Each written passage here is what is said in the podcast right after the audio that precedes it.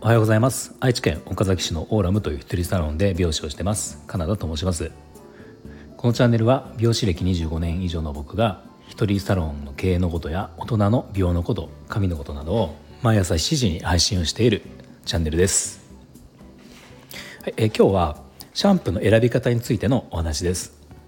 なので、えーと、シャンプー今自分で合ったシャンプーがないとか、えーと決まっていないとか何かあったものを探したいんだけどどうしどういうふうに探したらいいか分かんないみたいな方は、えー、ぜひ参考になると思うので、まあ、最後まで聞いていただきいただきたいなと思います。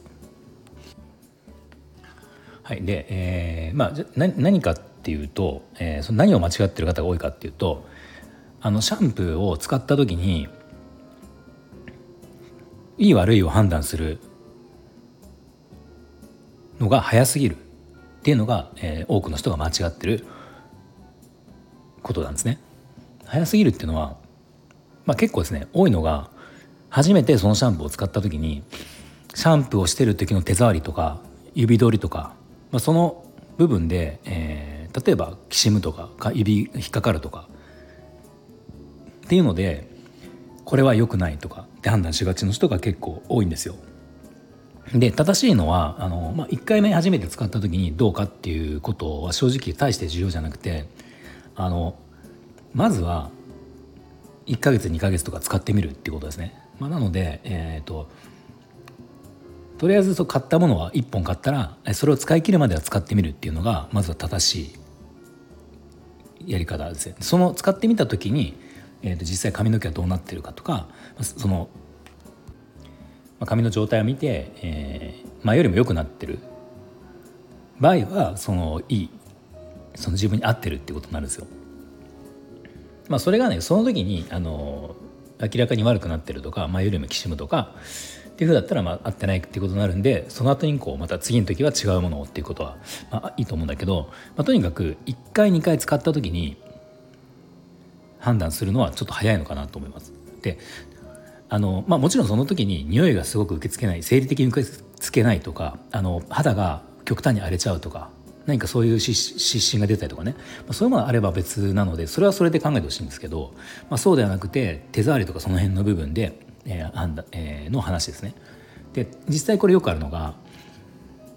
まあ、うちのお客様でもいたんだけどあの張り腰を出すようなタイプ要は結構年配の方はうちも多いので、えー、と髪の毛が細くなってボリュームが出ないんですよね。でそのそういった方におすすめする張り腰が出るタイプのシャンプーがあるんですけどそのシャンプーっていうのが、まあ、張り腰を出すっていうのもあって結構そのタンパク質をケラチンとか豊富に入ってるシャンプーだったりするんですよ。でそういうタイプのシャンプーっていうのはケラチンがこう髪の毛に入ることでちょっとこう引き髪が引き締まるみたいな感じで若干こうきしんだ濡れてる状態だときしんで感じることが、まあ、あるんですよね。でなんかそのきしみを髪が傷んだきしみだと思ってちょっとこれ合わないって結構おっしゃってた方がまあ何人かいたんですね。でこれはもちろん僕が説明して、まあ、特にそのシャンプーっていうのはメーカーからもその話があったけど、まあ、あのきしんで感じることはやっぱよくあるっていうよくあるそういうものだから、まあ、ただそれは傷んでるきしみではなくて栄養分が入ってる証拠なのであの、まあ、そこは気にせずに使ってくださいっていう、まあ、ことだったんですね。でまあしかもやっぱりシャンプーで終わるわけじゃなくてその後にトリートメントをつけるわけじゃないですか。なのでそのシャンプーした時のシャンプーが終わったとか、まあ、自分でこう濡れててシャンプーしながらその時の髪の手触りっていうのは、まあ、あまり正直気にしなくていいのかなと、うん、思います。結局トリートメントをつけてでそれで髪拭いた後にドライヤーする時この時の仕上がりとかっていうのがやっぱ一番大事だからあのそうシャンプーつけてゴシゴシこう洗ってる時のにきしみがきしむ感じがするとかっていうのは、まあ、そこでは判断せずにトータル、ね、トリートメントもつけてのどどうかっていうふうに見た方がいいですね。でさらにそのさっき言ったあの1日2日ではなくてある程度一旦その、まあ、ちっちゃいサイズだったら1ヶ月とか2ヶ月多分使えると思うので、まあ、その時が2ヶ月使った時の状態で判断をした方がいいのかなと思います。でこれ逆にその例えば1回2回使った時にすごいいいシャンプーだなって思うシャンプーってどんなシャンプーかって分かります、多分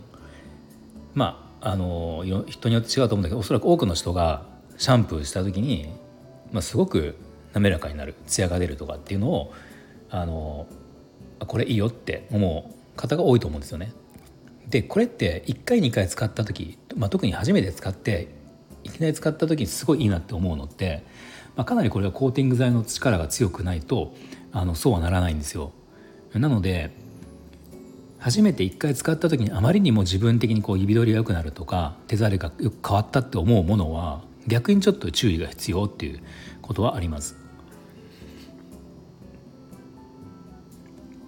あとそれと、えー、シャンプーその話に近いことで言うと、あのー、まあ、今ず僕はねこのシャンプーとトリートメントをセットで考えてって話をしてるんですけど、あのシャンプーだけで済むものってあるじゃないですか、うん、トリートメントしなくていいよってこう、まあ、これ1本でできるみたいな。昔でいうリンスインシャンプーみたいなものですかね、まあ、今も時々あるんですけど、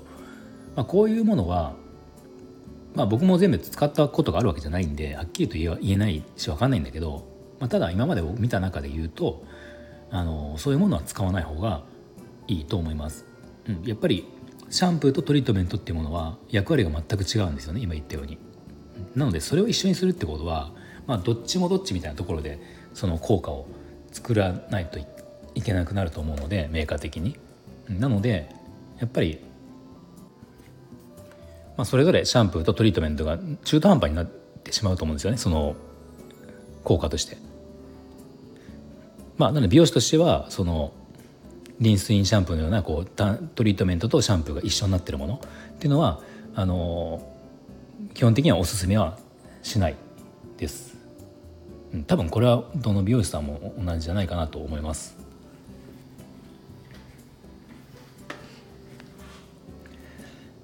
はい、では今日は、えーと、シャンプーの、えー、選び方、まあ、選び方というか良し悪しの判断の仕方で大事なことっていうことであのまずは1本は使い切ってみるっ